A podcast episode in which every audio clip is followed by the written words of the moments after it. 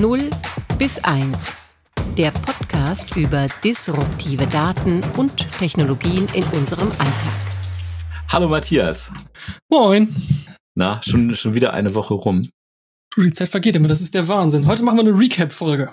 Genau, eine Recap-Folge, weil ähm, die letzte Folge mit Corbinian war wirklich sehr spannend. Man hätte noch viel mehr sprechen können, wie in jedem Interview, das wir bisher gemacht haben. Ja, gefühlt ist es schon echt so, ne? Alles, was man bis jetzt macht, ist so der Anfang für das eigentliche Gespräch. Das ist also, man äh, erkennt so voll viele coole Themen, die man eigentlich jetzt sukzessive in jeder einzelnen Folge nochmal neu aufarbeiten müsste, weil man über alles so viel reden kann.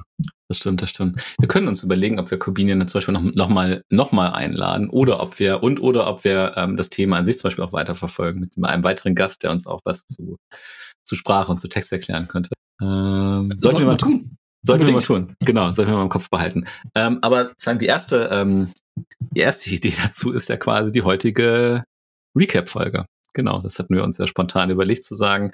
Wir nehmen uns ein, zwei Sachen aus der letzten Folge und ähm, beleuchten sie nochmal und reflektieren sie nochmal für uns. Recap! Ah, oh, geil, ich sehe schon, das wird eine gute Folge heute. Einiges, äh, gutes Maß an geistiger Ermattung führt zu punktuellem Blödsinn. Ich freue mich drauf. Äh, ja, genau. Ähm, wir haben zwischendurch gesagt oder die Frage gestellt, ob und wenn ja, wann der Mensch überflüssig wird. Mhm ist ja bei dem Thema AI eine gerne gestellte und auch provokative Frage im Sinne von, ne, die Maschinen überholen uns alle und dann sind wir nur noch äh, Schattendarsteller in unserem eigenen Leben. Äh, insofern ist natürlich dann auch da die Frage gewesen, wann ist es soweit? Und wir hören vielleicht noch mal kurz rein, was Corbinian dazu gesagt hat. Ist die Technologie überhaupt so weit, dass man solche Arbeitsprozesse komplett digitalisieren und automatisieren kann? Hm, nee, ist sie eigentlich nicht, ähm, weil also was wir jetzt konkret machen, wir verwenden, äh, ich habe vorher die beiden Ansätze erwähnt, wir verwenden beide Ansätze, wir kombinieren unsupervised Methoden äh, mit Machine Learning, ähm, also supervised Methoden ähm, für unsere Data Pipeline. Aber es ist keineswegs so, dass diese Systeme momentan end-to-end, -end, also das heißt ohne jeglichen menschlichen Einfluss funktionieren. Das, fun klappt nicht, ganz einfach, weil wir Training Sets bauen müssen, weil wir eben, wie vorher erklärt, dafür sorgen müssen, dass die Maschine versteht, was richtig ist und was falsch. Genau. Der Mensch als Kurator, das ist eigentlich ein ganz, ähm, ein ganz passendes Beispiel dafür, wie wichtig der Mensch an der Stelle noch ist. Also die AI an sich würde nicht existieren, würde der Mensch nicht eine ganze Menge Vorarbeit leisten, die nicht nur, sagen wir mal, intellektuelle Arbeit ist im Sinne von, ich strukturiere das Problem, ich definiere es, ich gucke, wie ich das irgendwie löse und übersetze das in ein Datenvorhaben, sondern es ist wirklich stumpfe händische Arbeit was schräg ist, weil, weil das ja immer für uns eigentlich so verborgen bleibt, ne? AI und so weiter und künstliche Intelligenz und Cloud wirkt ja immer so total leicht. Und man übersieht dann, glaube ich, oft, was da auch an wirklich an Arbeit und auch an, äh, zum Teil auch an Ressource sozusagen, also an Energie und an wirklich echter, am echten Material quasi hintersteht, um das überhaupt zu ermöglichen. Ja, klar, das ist natürlich auch nicht so ganz so sexy, wenn du sagst, hey, ich baue die voll die coolen AI-Anwendungen, die irgendwie deine Sprache oder mit der du dich dann am Ende unterhalten kannst, wie so ein Amazon Alexa. Ähm, dann so mittelgeil zu erzählen, ach gut, vier von fünf Tagen habe ich halt da mitgebracht, irgendwie mich händisch durch Daten zu wühlen und zu gucken, dass die, dass die vollständig sind, dass keine Werte fehlen, dass die Einträge nicht kreuz und quer unterschiedlich sind. So äh, der Klassiker, wenn du Zahlenwerte drin hast. Ähm, bei manchen sind die Dezimalstellen verrückt oder wenn du irgendwie, weiß ich, so klassisches Beispiel wäre auch, wenn du so Körpergröße Daten hast. Manche mhm. Angaben sind in Metern, manche Angaben sind in Zentimetern. E-, eventuell hast du auch nochmal ein versprengtes in Millimetern. Und dann überträgst du Daten von A nach B und auf einmal fallen zwei Kommastellen weg und werden als volle Stellen interpretiert. Nur Chaos. Und das muss man halt alles händisch, manuell in reiner Fleißarbeit erstmal gerade biegen, um überhaupt irgendwie dahin oder Gedanken machen zu können, dass man sowas wie eine AI, ich äh, halte gerade die Anführungszeichen mit den Fingern hoch, was auch immer die AI sein mag, dass man sie trainieren kann. Ja, es, es ist halt insofern interessant, dass du dann sagen kannst, also so gut wie die Leute sind, die dieses Datenset halt vorbereiten, äh, so gut wird die AI ja quasi auch trainiert. Äh, obwohl man den Begriff gut wahrscheinlich wegstreichen sollte. Also in der Richtung, wie die Leute die Daten vorbereiten, in diese Richtung wird die AI dann wahrscheinlich oder die künstliche Intelligenz dann auch trainiert werden. Das heißt, eigentlich kommt doch den Leuten, die ähm, da in, in stundenlanger, wahrscheinlich nicht so gut bezahlter manueller Handarbeit unter Umständen die Daten vorbereiten. Ähm, oder so Bilder äh, kategorisieren, das kennt man ja auch, dass man da irgendwie in irgendwelchen, weiß ich, Clickfarms oder so Leute sitzen hat, die jetzt sagen, äh, ein Hund, eine Katze, eine Katze und so weiter und halt irgendwie für, für Centbeträge Mechanic, Amazon Mechanical Turk äh, mäßig ähm, Bilder durchgehen. Ähm, äh, da gibt's ja, also die Frage ist ja sozusagen, wie, wie gut ist die Qualität? Ne? Also wir, wir nehmen das ja als gegeben hin und es scheint ja auch alles zu funktionieren, aber so richtig eine Kontrolle dieser Arbeit, ob sie auch, sage ich mal, die richtigen Entscheidungen bei ihrer Daten, ähm, sage ich mal, Vorbereitung treffen, die gibt's ja eigentlich nicht. Nö, genau. Es ist halt einfach, ähm, Gott, jetzt habe ich mich hier in meinem eigenen Kabel auch noch vertüdelt. Das ist ja glorreich heute. Ähm, wenn, genau, ich glaube, vielleicht ersetzt man gut schlecht eher durch erfolgreich. Ja, okay. Äh, und Stimmt. lässt so die normative Frage lassen wir nochmal völlig außen vor, aber ich meine, man mhm. hat ja immer irgendein Ziel, was man verfolgt. Sei es im, im, Zweifelsfall, dass du gerne, weiß ich nicht, du möchtest auf einem Bild erkennen, welche Tiere du potenziell knuddeln kannst. Mhm. Äh, und äh, deine Aufgabenstellung ist, unterscheide mir einen Hund von einer Katze, äh, weil es irgendwie nur um, um, um kleine Tiere es geht, oder soll nur um Katzen gehen. Sondern das bedeutet, irgendeine Maschine muss halt erstmal lernen, ähm, auf welchem Bild sich eine Katze befindet. Und äh, um das Problem möglichst einfach zu machen, auf welchem Bild sich keine Katze befindet. Das ist dann auch völlig mhm. egal, was da drauf ist. Das kann ein Haus, das kann ein Gartentisch oder sonst irgendwas sein. Das ist auf jeden Fall keine Katze. äh, so, dass du auf jeden Fall erstmal Daten, in dem Fall Bilder brauchst. Jeweils verknüpft ein Bild plus eine Information, darauf ist eine Katze. Oder ein Bild plus verknüpfte Information, darauf ist keine Katze. Das muss halt jemand erstmal mühsam einstellen. Oder du brauchst halt irgendwie erstmal eine Datengrundlage, dass du viele, viele tausend Beispiele hast, wo genau diese verknüpften Informationen immer vorliegen. Das ist eine ziemlich stumpfe Tätigkeit. Genau. Und äh, die Grundvoraussetzung ist natürlich auch, dass die Leute, die äh, diese Daten dann quasi kategorisieren, das gleiche Verständnis von Katze haben. Äh, wie, wie vielleicht die Leute, die dann die künstliche Intelligenz oder das Modell oder das System dann halt benutzen. Also wenn das schon auseinandergeht, äh, weil vielleicht äh, du dein Modell in einem anderen Kulturkreis trainierst, wo halt der Begriff von Katze nochmal irgendwie weiter gefasst ist oder so, ähm, oder enger gefasst ist, dann hättest du ja eigentlich sofort Probleme in, ähm, genau wie du nicht gesagt, gut oder schlecht, sondern dann kann, kann es ja durchaus sein, dass dein Modell halt nicht erfolgreich wird in dem Anwendungsfall, für das du es eigentlich vorgesehen hast. Ganz genau. Gibt es jetzt gerade bei LinkedIn oder auch bei YouTube ein ganz wunderbares Beispiel von der äh, Cassie Korsakow, die ist äh, Chief Decision Scientist oder irgendwie sowas Kryptisches bei Google. Die macht mega coole Erklärvideos zu äh, ähm, künstlicher Intelligenz. Ich glaube, Getting Friends with AI heißt die Serie. Und verlinke ich hier unten drunter mal. Ist ganz mhm. fantastisch, sind coolste kleine Videos, die es trotzdem irgendwie mega gut auf den Punkt bringen. Äh, wie man vielleicht merkt, daher kommt auch die Inspiration für dieses Beispiel, weil es einfach so unglaublich gut geeignet ist, die dann davon erzählt, oder quasi das mit dem Publikum macht, sagt, das Publikum ist jetzt so der Entscheidungsalgorithmus und soll jeweils sagen, auf dem Bild ist eine Katze oder ist keine Katze. Und du hast dann verschiedene Katzen, die offensichtlich auch kleine Haustierkatzen sind und du hast Hunde und ganz andere Tiere und dann auf einem Bild hast du einen Tiger. Und schon ist die Frage, ist das eine Katze oder ist das keine Katze? Welche Entscheidung trifft man? Auch wir als Menschen überlegen dann, ist das jetzt eine Katze oder ist das keine Katze? Das Tier gehört offensichtlich zur, zur Familie der Katzen, Wildkatzen, Großkatzen. Es ist aber offensichtlich auch kein Kuscheltier. Also ist die Frage, was, was genau ist denn der Plan hiervon? Worauf soll das denn hinauslaufen? Und auch erst im Hinblick darauf kann man wirklich dann diese manuelle Entscheidung treffen. Ist es im Einzelfall das eine oder ist es das andere? Ja, im Prinzip ist es so, ähm, es ist ja quasi wie eine Liste schreiben. Ne? Ich schreibe eine Liste von Dingen irgendwie, äh, die quasi, also auf Liste A kommen alle Sachen rein, die sozusagen die ich irgendwie äh, als solches erachte, dass sie da halt hingehören. Das heißt aber auch, äh, es gibt halt ganz viele Sachen, die da halt nicht draufstehen. Also ich meine, im Kern der Liste ist ja, dass ich ja halt noch Sachen weglasse äh, und explizit sozusagen halt darauf hebe. Und ähm, genau, dann kann ich mir halt vorstellen, ne, zu sagen, ähm, was passiert eigentlich? Also bei dem Katzenbeispiel ist es ist der Schaden wahrscheinlich relativ gering, äh, außer man versucht dann wirklich den Tiger zu knuddeln. Ähm, ähm, jetzt im Bereich auf Text ist das wahrscheinlich nochmal, äh, gehen die Konsequenzen wahrscheinlich noch ein bisschen weiter. Ne? Also ich denke jetzt schon mal sozusagen angehend an so eine Rechtschreibung zum Beispiel. Ähm, also es gibt ja, es gibt ja eigentlich einen äh, klaren, äh, ein klares Nachschlagewerk, zumindest im Deutschen, so kenne ich das halt in Duden, wo du halt sagen kannst, okay, so wird es halt geschrieben. Ähm, ja. Wenn du jetzt aber sagst, du trainierst dein Modell, ähm, auch gerade was Übersetzung angeht, ähm, durch den Input von Tausenden von Tausenden von Leuten, äh, mhm. kann das natürlich sein, dass du im Grunde genommen ja sagst, du machst halt Modell, was ähm, nicht in dem Sinne erfolgreich ist, dass es die eigentlichen Regeln der Sprache nachbildet, sondern dass es einfach die Sprache nachbildet. Und wenn Leute halt anfangen, was Komisches zu sprechen ähm, oder falsch, grammatikalisch falsch zu reden, ähm, äh, dann, dann bildest du das ja einfach ab. Und dann ist natürlich die Frage, also was, was möchtest du in der Tat bauen? Ne? Möchtest du ähm, möchtest du halt einen Duden bauen oder möchtest du quasi eine, ähm, eine Nachbildung der Sprache, so wie die Leute sie halt verstehen, irgendwie äh, erzeugen? Das ist eigentlich ein schönes Beispiel für, äh, sagen wir mal, eine Umgebung, in der man die, ähm, die Daten anhand derer die das KI-Modell oder was auch immer lernt, sehr schlecht unter Kontrolle hat, was aber da natürlich irgendwie mhm. auch bei Design ist, denn man will ja bewusst das abbilden, was, was Leute schreiben, was Leute nutzen. Ähm, solche Modelle passen sich ja auch individuell an den, ja, an den Sprachgebrauch und Schreibweisen und an besondere Akronyme oder irgendwelche lustigen Ausdrücke an, die es dann schon auch immer mit der Zeit kennt, wenn ich da so gerade an mein WhatsApp äh, ja.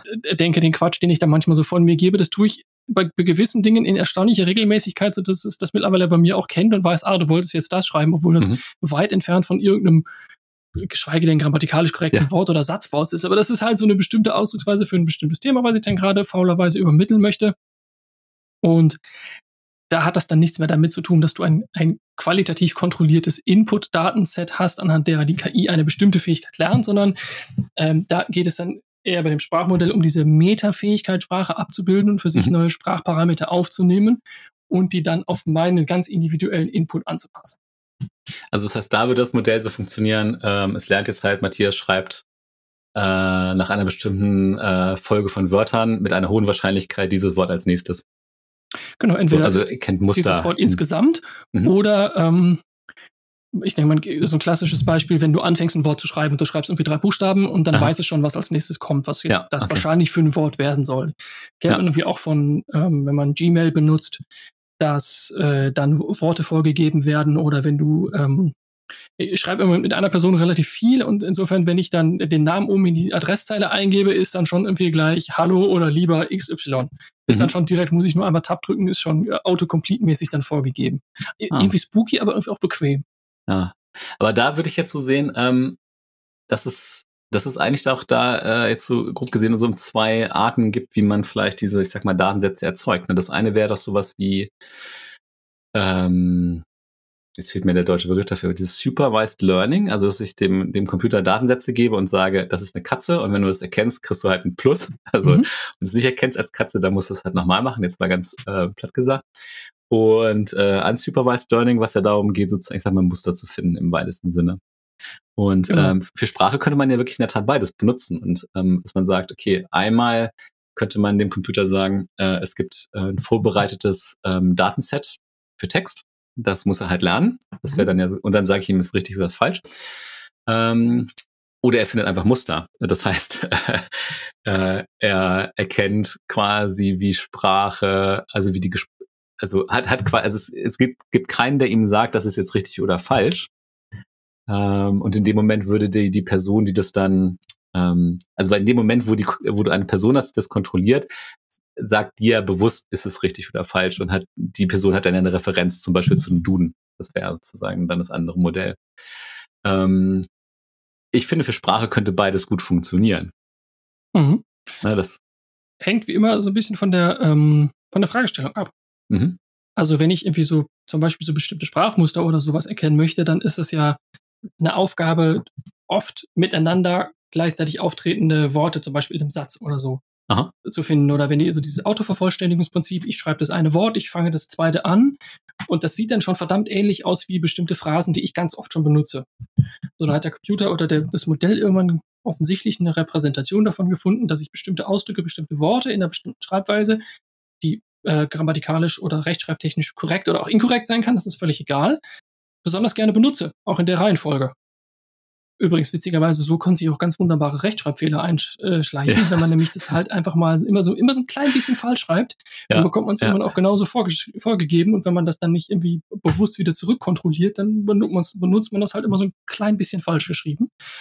Die Alternative dazu ist dann eben das überwachte Prinzip, dass du halt genau weißt, hierbei handelt es sich um ein Dokument zum Beispiel der, der Kategorie X. Es ist, weiß mhm. ich nicht, es ist ein äh, Amazon Review oder es ist ein Blog-Eintrag. Denn äh, du, du trainierst ja so ein Modell auch im Hinblick darauf, dass es ähm, bestimmte Merkmale erkennt, wobei das Modell diese Merkmale an sich ja nicht inhaltlich interpretiert. Es weiß ja nicht, ah, Amazon Review oder ah, Blogbeitrag. Das ist einfach nur, du sagst, das eine ist Kategorie 1 und das andere ist Kategorie 0. Und mhm. wir sind erst diejenigen, die diesen Kategorien inhaltliche Bedeutung zuweisen. Insofern ist dann immer die Frage, genau, was, Was ist so, was ist meine, was ist mein Ziel? Ne? Kommen wir so ein bisschen zurück zum Anfang. Genau. Was ist meine, meine Fragestellung, mein Problem, was ich lösen möchte?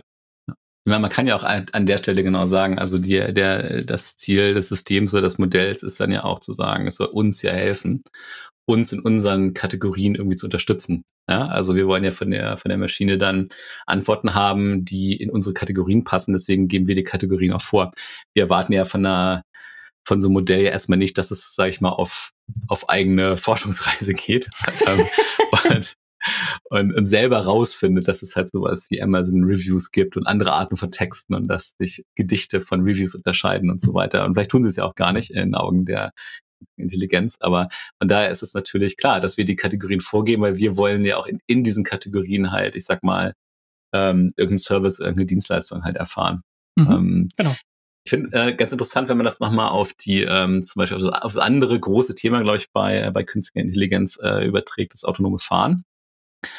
Ähm, ich glaube, da kennt es jeder so ein bisschen so, wenn er diese ähm, Captchas ausfüllen muss, also sozusagen von Google diese eingespielten Sachen bei Formularen, da klicken Sie bitte alle Ampeln an, ähm, ist ja quasi eine, das Training für, vermute ich mal, für autonomes Fahren, weil das halt darum geht, irgendwie zu sagen, das ist eine Ampel, das ist ein Fahrrad und so weiter, das ist ein Hydrant. Ähm, wo wir alle quasi eingespannt werden mit hohem manuellem Arbeitsaufwand, ähm, ich sage mal sozusagen, äh, fürs autonome Fahren relevante Bilder irgendwie zu kategorisieren. Da Ähm, würde ich gleich mal die Rückfrage stellen, wo Mhm. ich, muss ich jetzt gerade drüber nachdenken. Würde, ähm, also ich weiß es auch nicht, das ist eine offene Frage, würde so ein Algorithmus unterscheiden oder einen Hydranten erkennen können? Für uns ist klar, das ist halt, weiß ich nicht, so ein etwas über Knie hoher, hohes Dingen, ist ein bisschen breiter als so ein typischer Pöller oder so ein Pfeiler, der irgendwie die Durchfahrt verhindert. Aber so ein Algorithmus an sich erkennt sie der nicht. Der kann vielleicht, ähm, weil er gelernt hat, wie hoch andere Referenzobjekte sind, so, nämlich zum Beispiel eine natürliche Ampel, äh, oder so kann der uh, vielleicht irgendwie eine Größe abschätzen, aber ich, mich würde wirklich mal interessieren, erkennt er, ist das ein Pöller oder ist das einfach nur ein Objekt oder ein statisches Objekt in der Umgebung, was sich off nicht, offensichtlich nicht bewegt? also, dass er gar nicht zum Hydrant unterscheiden kann. Hätte ich jetzt vermutet. Also, ich meine, was, was brauche ich üblicherweise beim äh, autonomen Fahren? Also, ich sollte andere Fahrzeuge erkennen, das wäre verdammt gut. Genau, ja, mhm. Fußgänger, Fahrradfahrer als weitere Verkehrsteilnehmer, die sich eben auch Überwege, bewegen. genau. Mhm. Genau, Ja. äh, die halt irgendwie halt über die Straße rennen oder halt ähm, so äh, eher seltene Fälle, aber zum Beispiel äh, Kinder, die vielleicht größentechnisch, ah, Mhm. Kinder, die so groß sind wie ein Hydrant, rennen wahrscheinlich noch nicht von alleine schnell auf die Straße, aber ne, Kann ich aus Okay. Erfahrung sagen. sehr gut und nicht gut. Äh, so, genau, aber da sind wir dann schon wieder bei der spannenden Frage. Äh, die Unterscheidung zwischen statischem Hydranten und äh, quasi sich schnell bewegendem Kind, was inhaltlich höchst relevant ist, denn das eine Ja. sorgt potenziell Mhm. dafür, dass du akut schnell bremsen musst, um ein Leben zu schützen. Und Mhm. das andere ist halt einfach nur irgendein Ding, was am Straßenrand steht und nichts weiter tut und im Prinzip für dich als fahrenden Algorithmus komplett uninteressant ist. Das ist richtig. Ja, ähm, man müsste, also das, äh, es- also das, äh, das Hydrantenbeispiel war, also ich glaube, es gibt Hydranten, die abgefragt werden. Ähm, von daher scheint es eine Bedeutung zu haben, weil es werden, glaube ich, andere Sachen wie Parkbänke zum Beispiel nicht abgefragt. Vielleicht geht es wirklich darum, äh, starre Objekte am nah an der Fahrbahnkante zu, zu kategorisieren und was sie dann tun, ist eher, eher egal. Menschen, interessanterweise, wo du es äh, erwähnst werden, äh, sind mir noch nie untergekommen in einem Google Capture, sondern es sind wirklich ähm, diese Objekte, Ampel, andere Autos, also andere Verkehrsmittel, ne? also Busse, Mopeds und so weiter, Fahrradfahrer, Fußgängerüberwege und so weiter. Also eher, ähm, äh, also eher so statische Objekte im Mhm. Straßenverkehr. Das stimmt. Der Punkt ist halt, äh, ich würde zum Beispiel sagen, also wenn wir mal bei dem äh, Beispiel der, ähm, der Hydranten bleiben, was es bei uns ja in Deutschland nicht gibt. Also ich habe in Deutschland noch nie einen Hydrant gesehen. Äh, Es ist eher so ein amerikanisches Ding. Ähm, Ich könnte keinen kategorisieren, hätte ich nicht äh, in meinem Leben schon unzählige amerikanische Filme gesehen. Das heißt, das heißt, für ein, eine Sache sind Filme mal gut. ja, ne, genau, aber sozusagen, das heißt, ein, äh, ein Westeuropäer äh, Hydranten kategorisieren zu lassen, ist nicht das gleiche, wie das für einen US-Amerikaner zu machen. Und, Haben wir bei äh, uns keine Hydranten? Ich, Das würde nee, ja bedeuten, also mir ist Hydrant irgendwie spontan ein Begriff, aber das würde ja bedeuten, ich kenne die auch nur aus Filmen, was ich jetzt wahrlich nicht ausschließen will. Aber Ja, ja. Aber das, das finde ich interessant, weil wir jetzt der Maschine, also es ist, mag jetzt kein großes Problem sein, aber es heißt ja, dass wir der Maschine äh, mit einem anderen Kontext ähm, dieses Objekt einordnen, als es jemand ähm, zum Beispiel in Amerika machen würde. Ähm, Und ähm, das finde ich wirklich spannend, weil das sicherlich jetzt da noch ein Beispiel ist, wo man sagt, okay, da kommt man drauf und so, aber es zeigt schon ein bisschen auf, dass man irgendwie, finde ich, sehr genau gucken muss, ähm, weil es eben so viel manueller menschlicher Arbeitsaufwand ist, dass man den eigentlich auch richtig ähm, mal kontextuell vorbereitet. Ne? Sonst hast Absolut. du auf einmal Leute, die Dinge kategorisieren sollen, ähm, die für sie gar nicht, ähm, also ein anderes Beispiel, ich weiß nicht, ob es das gibt, aber wenn äh, angenommen, es gibt so, es gäbe so Apps, mit denen du halt Essen erkennst, ja, und mhm. dann könnte ich ja nie im Leben, könntest du ja irgendwie Europäer da dran setzen, keine Ahnung, asiatisches Essen kategorisieren zu lassen, weil für die das vielleicht einfach alles gleich aussieht. Genau wie für die Asiaten vielleicht äh, sozusagen europäisches Essen einfach genau, also dass sie da keinen Unterschied sehen. Und ähm, vielleicht wird das auch oft übersehen in dieser manuellen ähm, Aufarbeitung von so Datensätzen. Und ich frage mich, ob dann sowas, wie wir hatten das schon mal erwähnt, sowas wie Bias da halt auch mit reinkommt, also mit äh, Voreingenommenheit im Prinzip, die gar nicht beabsichtigt ist vielleicht. Ne? Also was man jetzt bei dem Beispiel auf jeden Fall bedenken sollte, ist, ähm, dass wir ja von Natur aus irgendwie semantisch strukturiert an das Thema rangehen. Also unser mhm. Gehirn ist ja darauf angelegt, ähm, Logiken und Strukturen zu erkennen. Selbst da, wo gar keine sind. Das ist, das ist einfach so unser Default-Set. Unser mhm. Gehirn möchte überall und muss quasi immer äh, irgendwo Struktur und wiederkehrende Muster erkennen. Und die versuchen wir dann irgendwie semantisch, logisch zu integrieren, dass wir irgendwie sagen, okay, kann ich mir vorstellen. Habe ich ein Bild vor dem Kopf. So, äh, Aus die Aussage an sich finde ich schon äh, irgendwie spooky, aber so ein denken Algorithmus ja nicht. Aha, Sondern ja. der Algorithmus bekommt einfach ein ganz abstraktes ähm, Blatt mit Informationen vorgelegt, mhm. zusammen mit, das ist entweder ein roter Button oder am Ende kommt ein roter Button raus oder ein grüner Button. Und das lernt einfach nur auf eine ganz abstrakte und für uns wahrscheinlich intuitiv überhaupt nicht nachvollziehbare Art und Weise abstrakte Zusammenhänge herzustellen zwischen diesen, äh, das, was auf dem Blatt Papier steht und dem, was am Ende rauskommen soll. Wenn man jetzt zum Beispiel ähm, zu dem ähm, zu dem Essen zurückkommen, zu sagen, ich unterscheide asiatisches Essen von europäischem, mhm. kann das, ähm, ist, ist völlig offen, warum. Also was genau, welche, welche Argumente, welche inhaltlichen äh, Elemente zieht der Algorithmus heran, um treffsicher zu unterscheiden, ob es sich bei einem Bild um ähm, asiatisches Essen handelt oder um europäisches. Mhm. Das kann im einfachsten Fall be bedeuten, ähm, wenn du jetzt auf dem, auf dem Bild mehr siehst als einen reinen Teller, so mega rangezoomt, ja. dann hast du vielleicht noch eine Art ähm, Umgebung mit drin. Und es kann sein, dass äh, zufälligerweise, wenn du nicht aufpasst, bestimmte Bilder immer in einem bestimmten Setting gemacht werden. Und ah ja, die einfachste ja. Art und. Weise zwischen diesen Bildern zu diskriminieren, also zu unterscheiden, liegt darin, dass du einfach auf die Umgebung achtest. Mhm. Weil der Algorithmus lernt, das ist, das ist irgendwie in dem einen Fall konsistent so, in dem anderen Fall ist es konsistent so. Dann kannst du deine Bilder, die du ihm vorher gezeigt hast, perfekt auseinanderhalten. Hat aber nichts gelernt darüber, wie Essen eigentlich aussieht, sondern es lernt ah, nur Bilder auseinanderzuhalten. Das in diesem Beispiel könnte es, äh, könnte es sein, dass du dein Modell darauf trainiert hast, ähm, Messer und Gabel von Stäbchen zu unterscheiden. Oder Umgebungshintergrund oder ja. musterte, äh, bemusterte Teller von, äh, ja. weiß ich nicht, weißem Porzellan. Ah ja, ja, okay. So für uns denken wir natürlich ist doch Essen drauf. Das eine ist mhm. so, das andere ist so. Mhm. Aber das ist so, äh, ein Algorithmus denkt nicht in menschlich-semantischen Konzepten. Der denkt hoffentlich gar nicht. Und wenn, dann sucht er die einfachste Art und Weise, wie, wie man eben äh, Bilder im Hinblick auf ein bestimmtes Merkmal auseinanderhalten kann. Da muss man dann, da kommen wir wieder so ein bisschen zurück zum Anfang. Da hat man als Mensch eine entscheidende ähm, Aufgabe, den späteren Erfolg des Modells sicherzustellen.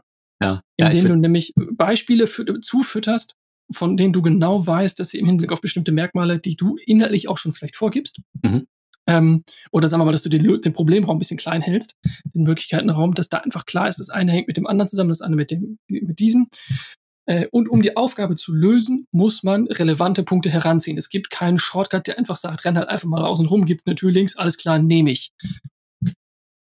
Ich würde das mit der Aufgabe sogar noch weiterfassen. Also ich würde da sagen, wirklich Verantwortung. Also ich bin ja immer so der, der hier bei uns eher so pro Regulierung ist. Also ich hatte ja schon mal das, die, die Prüfung für Data Scientists irgendwie äh, gefordert. Äh, ich, äh, ich hätte, ich hätte gerne einen TÜV oder Stiftung Warentest für, für solche, für solche künstliche Intelligenzen. Oder zumindest für, ähm, für vorbereitete Datensets. Weil ich mhm. finde, ähm, dass die schon einer gewissen Qualität unterliegen müssen. Ja, das ist so wie wenn du äh, Baustoffe kontrollierst und sagst, also ich kann jetzt auch nicht mit jedem Ziegel irgendwas bauen, sondern der, der genügt ja bestimmten Kriterien, äh, damit halt die Sicherheit äh, gewährleistet ist. So.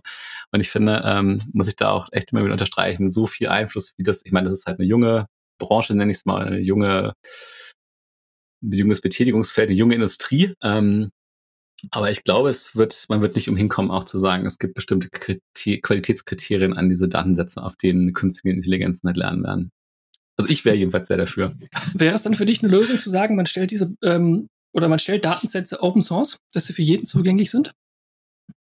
Ja, äh, es ist eine Variante natürlich. Ähm, das gibt's ja auch, glaube ich. Also zum Beispiel Mozilla macht es ja mit Sprache, ähm, dass du halt da contributen kannst, ähm, also Sätze einsprechen kannst, die mhm. vorgelesen werden, um quasi für, für Voice, ähm, also das Machine Learning Modell für Voice halt zu trainieren. Ähm, ich meine, es hat natürlich eine Grenze, ne? Also ähm, äh, generell ja, unter Berücksichtigung natürlich der, ich sag mal, Daten- und Persönlichkeitsschutzrechte würde ich schon sagen, dass es Sinn macht, weil die beste Qualitätskontrolle ist immer, wenn halt so viel wie möglich, wenn es halt transparent ist. So.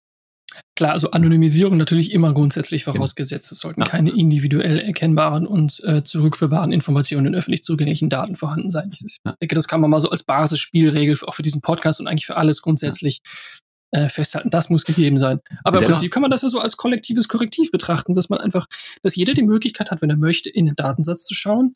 Mhm. Idealerweise dann natürlich in Kombination mit dem darauf trainierten Algorithmus.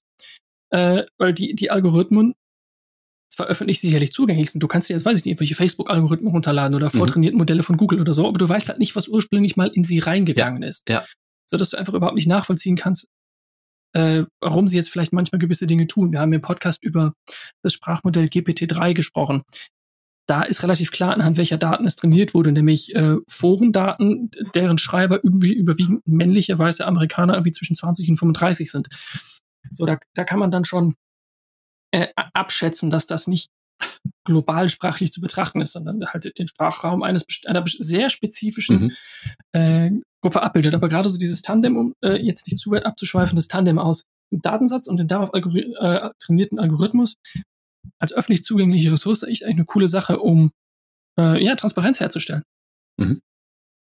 Aber vielleicht auch plus Experten. Ich meine, das wäre ja sozusagen jetzt so ein bisschen, ich sag mal, das Wikipedia-Modell, ne? Also es gibt halt eine Plattform, wo Leute halt ähm, contributen können, ähm, auch korrigieren können. Aber es ist im Prinzip ja, ich sag mal, unreguliert in einem gewissen Sinne. Also du hast jetzt ja nicht einen, also du hast zwar schon Experten, aber quasi keine ausgewiesenen, geprüften Experten. Also vielleicht wäre doch die Frage, dass in bestimmten Domänen wie, ähm, keine Ahnung, also die wirklich jetzt auch ähm, vielleicht äh, lebenswichtig sind oder sozusagen, wo halt sozusagen Schaden entstehen könnte, dass du dann halt wirklich fachspezifische Experten hast, die diese Datensätze auch nochmal kontrollieren. Ne? Also ich würde jetzt nicht sagen, dass du zum Beispiel einen Datensatz, um Lungenkrebs zu erkennen auf Röntgenbilder, ähm, dass da jeder halt irgendwie was contributen kann, weil äh, also das äh, setzt ja ein gewisses Wissen voraus, um eine wirklich relevante Contribute, also eine wirklich relevante ähm, Zugabe zu diesen Daten halt machen zu können. Ja, auf jeden Fall. Ich weiß auch gar nicht, ob ich das so als ähm, genau, ob ich das äh, streng Wikipedia-mäßig betrachten würde, im Sinne von wirklich jeder kann einfach, na komm, hänge ich noch mal eine Zeile dran, ich habe gerade noch was gefunden. Genau. Ähm, eher so im Sinne von Einsehbarkeit. Ja, ja. Dass man quasi im klassisch wissenschaftlichen Sinne einen offenen Diskurs führen kann darüber, aufgrund welcher Grundlage, auf Basis welcher Grundlage wir welche Rückschlüsse im Hinblick auf was ziehen. Und das klappt im wissenschaftlichen Diskurs prima. Überraschenderweise ja. ist auch da die Open Source Community relativ jung. Mhm also das Bestreben zu sagen, ich, äh, ja, ich will nicht sagen, die anderen, die es nicht tun, haben was zu verbergen, aber äh, es ist eine relativ neue Bewegung zu sagen, Open Science Community, wir stellen, äh, wir, wir schreiben ein Paper, das ist so der klassische Weg, wenn du eine Forschungserkenntnis hast, wir schreiben ein Paper äh, und gleichzeitig stelle ich auf, einem Gesicht, auf einer gesicherten Plattform sowohl meine Daten zur Verfügung als auch äh, meinen Code, den ich gerechnet habe, um die Ergebnisse, die ich in meinem Beitrag publiziere, quasi mhm. äh, zu produzieren. Und dann kann jeder reingehen und sagen, ah, interessant, das sind die Daten, das habt ihr gerechnet. Und dann es muss ja nicht mal heißen, dass, dass, der, dass es jetzt schlecht war oder dass es gut war, sondern dass man einfach mal anfängt, darüber zu sprechen. Ja. Aufgrund welcher Informationen man welche Rückschlüsse gezogen hat. So. Das ist eher so ein, ja, weiß ich auch nicht. Einfach, man, äh, man, man, bleibt im Gespräch so miteinander. Genau. Das ist eigentlich jetzt, ja, also dieses, ähm, also die Nachvollziehbarkeit von Experimenten ist ja in der Tat wirklich ein wissenschaftliches Grundprinzip eigentlich, ne? Absolut. Genau. Also keiner sagt ja so, ähm, hat, hat bei mir geklappt, kann man aber leider nicht nachvollziehen. Sorry, aber es hat wirklich geklappt. also das ist ja. Was mir gerade dazu noch einfällt, wir hatten ja in unserem am ersten und bisher einzig, einzigartigen Shorty äh, kurz noch ein Buch angeteasert, was jetzt in der Tat schon angekommen ist mittlerweile, also schon vor einigen Tagen, so dass ich mal reinlesen konnte. Ähm, Ähm, und was hier vielleicht ganz gut reinpasst, Atlas of AI von Kate Crawford. Und ähm, das ist, ich bin erst in den ersten Kapiteln, aber auch da sozusagen ist offensichtlich halt dieser Punkt, den wir jetzt halt hier schon besprochen haben. Es ist ein immenser Arbeitsaufwand, ein manueller menschlicher Arbeitsaufwand notwendig, neben eben auch erwähnten Ressourcen und äh, Energieaufwänden, äh, damit diese ähm, damit diese künstlichen Intelligenzen überhaupt so funktionieren, wie sie funktionieren. Und diese Leichtgewichtigkeit, die man immer mit, mit ähm, damit denkt, quasi wird in dem Buch so ein bisschen relativiert, sage ich mal. Ähm, also das ist im Nach, es ist jetzt wirklich eine echte Empfehlung. Also ich habe das Buch jetzt äh, zu einem Drittel durchgelesen. Ich kann es, glaube ich, jetzt schon empfehlen. Äh, ich würde es dann auch ähm, in die Shownotes mal packen. Einen Link Wir hatten lange keine Buchempfehlung mehr. Das finde ich gut, das wird zurückkehren. Ja, genau, okay, das wird zurückkehren auf jeden Fall. Genau, dazu gibt es dann noch äh, einen Link zu den kleinen Vortragsvideos von Cassie Kosakow. Jeder, der sich so ein bisschen für das Thema interessiert, findet da einen ganz ausgezeichneten Einstieg. Kann ich nur empfehlen. Sehr schön. Dann äh, verabschieden wir uns mal in einen bei uns sonnigen Abend. Genau, das war ein bunter Ritt durch den Gemüsegarten, aber trotzdem irgendwie geil. Matthias, bis dann. Bis nächste Woche. Tschüss. Tschüss.